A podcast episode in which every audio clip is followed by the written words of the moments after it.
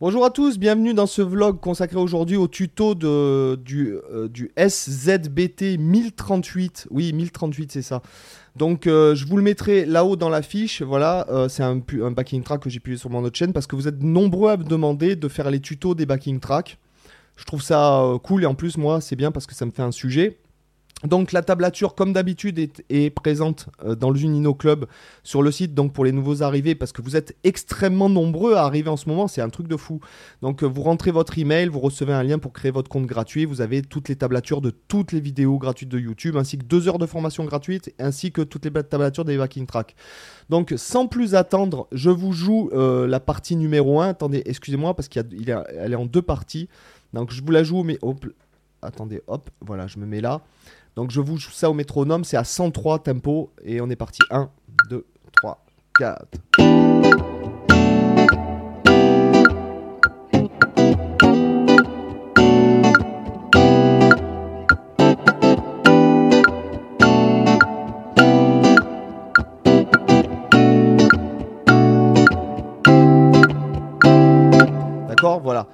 Donc en fait, ce qui va être intéressant dans cette rythmique, c'est surtout que on va jouer sur première et quatrième double euh, à chaque fois. En gros, après il y aura une petite intervention qu'on verra plus tard. Mais les accords sont assez simples, donc on tourne autour de mi mineur 7, un autre accord euh, normal que tout le monde connaît, si mineur 7, do majeur 7. Et là, il y a un accord un peu spécial qui est plutôt utilisé au clavier, donc euh, je le note comme ça, on pourrait l'appeler soit Ré 7 euh, 9 sus 4, je préférais mettre La mineur 7, donc basse de Ré. Voilà, c'est vraiment un accord qui peut être intéressant, d'accord? C'est un accord qu'on fait, qu'on entend euh, dans pas mal de trucs de smooth jazz, etc., de, de trucs de clavier un peu jazzy, d'accord? Et sur la deuxième ligne, regardez, après on, on va changer, au début ça sera pareil, après on utilisera Do, basse de Ré qui peut être considéré comme un Ré 7 9 sus 4, voilà, euh, ou Ré 7 sus 4 9, appelez comme le, appelez-le comme vous voulez. On voit ça ensemble. Donc là, ce qui est intéressant, c'est rythmiquement déjà, c'est de faire 1 2 3 euh, pardon, 1 2 3 4. D'accord? Donc première, quatrième double. Et on coupe le son. Et il faut par exemple quand on fait ce genre de figure rythmique, là on peut s'amuser avec le clic puisqu'en fait le but c'est de laisser de la place à la caisse claire, donc à l'afterbeat. Donc Et le silence, là, compte. C'est-à-dire que vous devez vraiment. Voilà, il faut vraiment couper le son pour laisser la place à la caisse claire, d'accord? Il faut vraiment. 1, 2, 3. Voilà. Première, quatrième double. Donc, euh, croche pointée, double. Donc, là, le point derrière une note, je vous le rappelle, ça rajoute la moitié de la valeur d'origine, d'accord? Donc, une croche, ça vaut deux doubles croches. On rajoute une double croche. Donc, mi mineur 7, si mineur 7, do majeur 7. Et là, sur le et du 3, en fait, on va faire hop. Donc, euh, on fait la croche en l'air, ok Et après, la deuxième double croche. D'accord? 1. Sur le temps, on fait une ghost et après, on remonte en faisant la deuxième double. 1. Il faut vraiment que ce soit très rythmique, quoi.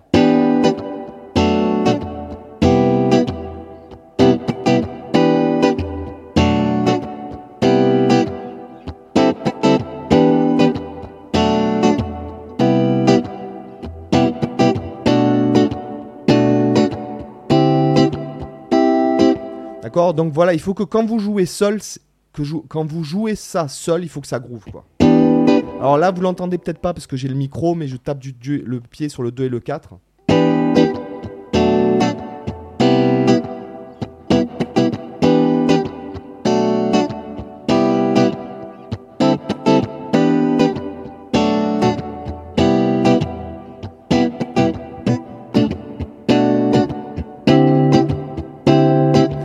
Quand je me plante, par exemple, là je me suis planté en jouant le truc, on continue, d'accord? On continue. euh, vous n'allez pas vous dire ah non mince, je me suis planté.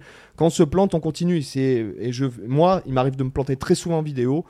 Et euh, voilà. Et moi personnellement, j'en ai rien à cirer quoi. Je suis pas en studio avec Quincy Jones à côté. Hein, je veux dire, voilà, on peut. On a le droit de se planter quand vous êtes en live. Vous pouvez pas vous arrêter, d'accord? Après, la deuxième fois, en fait, on refait la même chose, sauf ce que je vous disais, on va faire 1. Même mise en place, c'est-à-dire croche en l'air sur le troisième temps, 1. Et après, deux, première double euh, sur le temps, on fait un ghost et après on remonte en faisant l'accord. 1. Enfin, plutôt 1, 2, 3. D'accord? Deuxième fois, c'est exactement la même chose, sauf que à la troisième mesure, en fait, on va récupérer notre si mineur 7, on va juste faire croche pointée double sur le premier temps et le troisième temps. Donc là, on laisse vraiment de la place à la caisse claire, quoi. C'est ça qui nous intéresse. Voilà, je la joue. euh, Normalement, je joue rien parce que justement, le but, c'est pas de prendre sa place. D'accord? Je vous fais le riff au métronome. 1, 2, 3, 4.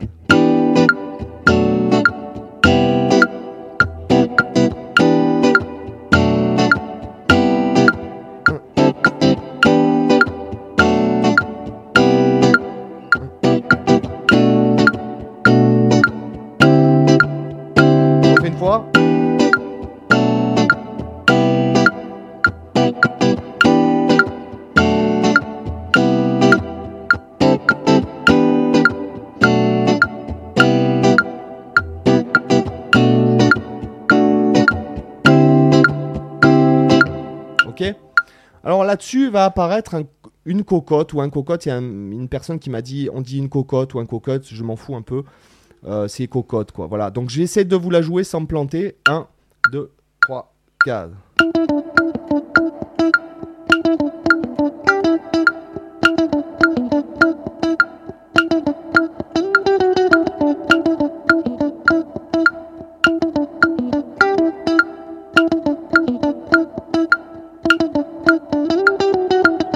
Ok? Donc voilà, c'est en mi mineur. Le cocotte est en mi mineur. Et donc là, on va faire. Donc là, c'est pas un cocotte où on garde toutes les doubles croches tout le long. D'accord? On va vraiment. Donc là, pas de difficulté. Trois premières doubles croches du premier temps. Après, sur le deuxième temps, on va faire. Donc je vais, je vais venir faire ma fondamentale là. Donc c'est sur la gamme pentatonique de mi mineur, hein, tout simplement. D'accord? Donc là, je pars de la fondamentale. Et je reviens sur la euh, fondamentale. Je fais septième mineur et je coupe le son. D'accord Il faut vraiment que le silence, pensez que le silence est aussi important, voire plus important que les notes.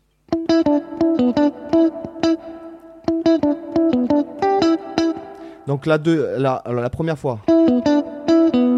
D'accord Là je fais euh, fon- fondamental, quinte, et je reviens sur la septième mineure. Ok? Et après, sur le, quatrième, euh, sur le troisième temps, je fais. Donc là, c'est croche de double. D'accord? D'accord Et donc là, c'est au niveau du médiator, respectez bien les coups du médiator. En fait, on décrit le, le, en fait, le, systématisme euh, des doubles croches. hein. C'est-à-dire que c'est tout calé à l'intérieur. C'est pour ça que je vous dis souvent que l'aller-retour est très important.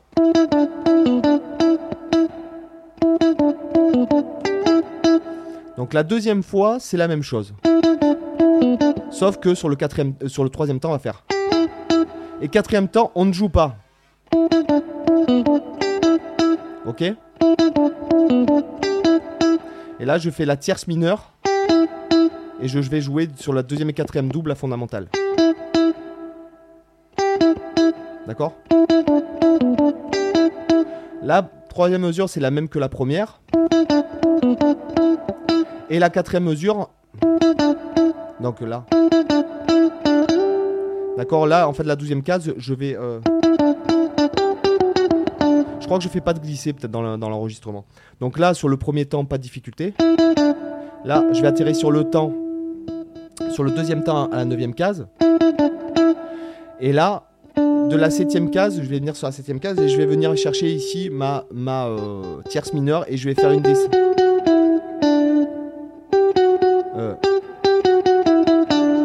Un petit riff comme ça et là on visualise bien fondamental, seconde majeure, tierce mineure. Donc, euh,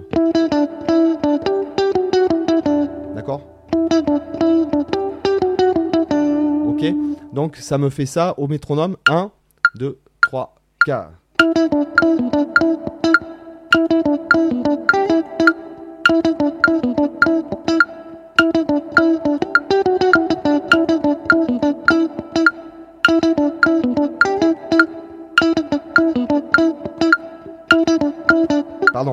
Dernière mesure 2, 3, 4.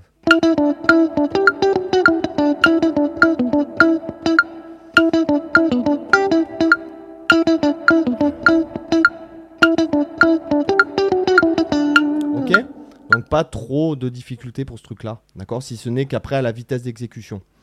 Alors, ici, euh, attendez que je me souvienne. D'accord. Donc en fait, ça va faire ça, je vous le joue.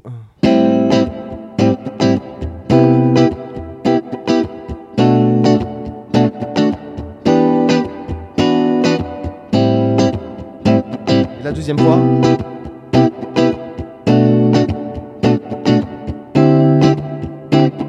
D'accord? Donc là, en fait, le rythme va changer. D'accord? Je vous le joue en métronome après. Donc là, en fait, je vais jouer comme, comme au début, première, quatrième double. D'accord? Donc pas de difficulté. Par contre, sur le troisième temps, je vais faire croche de double. D'accord? Et je vais faire, si vous voulez, les impacts vont être les mêmes, mais on va rajouter ce ghost en fait sur le contretemps. Donc ça va faire. D'accord? Donc là, je fais un coup vers le bas, je joue mon accord.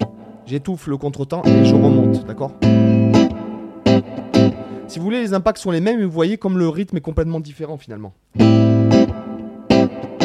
Après, je viens à Do majeur 7 ici. Viens à Si mineur 7. Et là. Euh.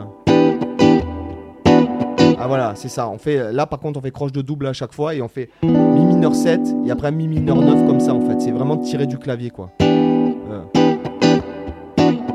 D'accord?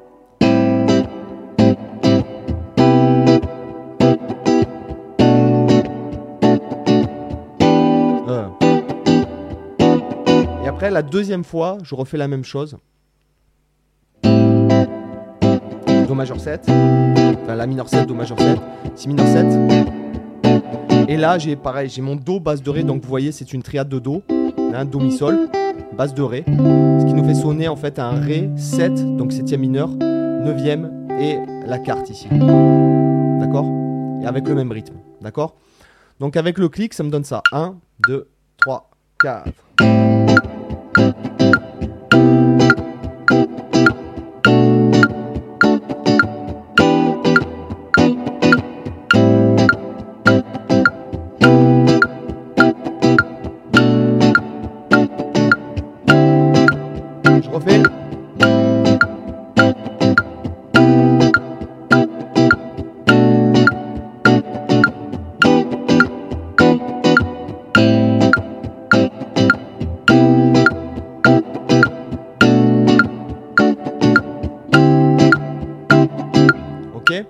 Donc voilà, pas de grosses difficultés sur ce backing track, ok il est finalement assez simple. Alors beaucoup de gens me demandent comment je fais pour faire les backing tracks, euh, comment j'ai fait pour en faire plus de 1000, euh, je sais plus combien en fait, puisqu'il y a une autre chaîne aussi, euh, j'avais testé sur une autre chaîne faire des backing tracks, bref.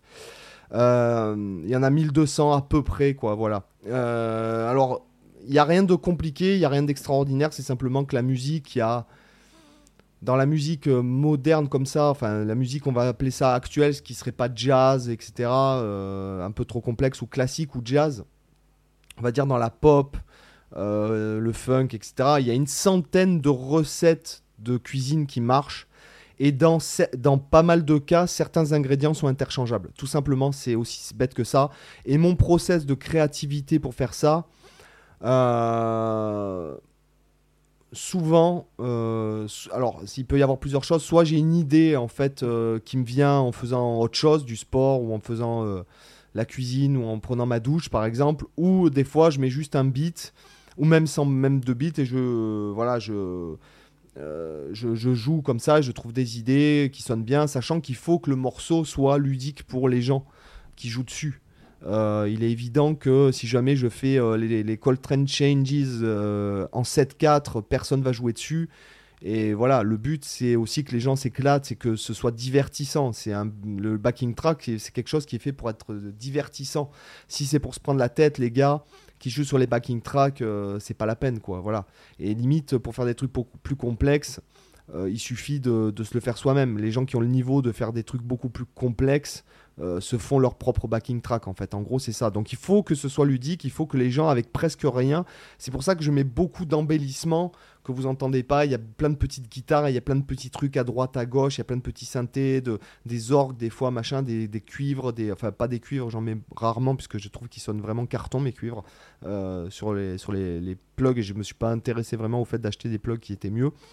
Euh, mais il, y a plein de petits embellissements qui font que, voilà, avec la, juste avec la Penta, ça sonne super, super bien. On se dit, waouh, mais qu'est-ce qui se passe et tout. C'est le but, que ce soit divertissant. Voilà, j'espère que ça vous a intéressé. Et puis je vous dis à demain pour une autre vidéo. Bye, ciao.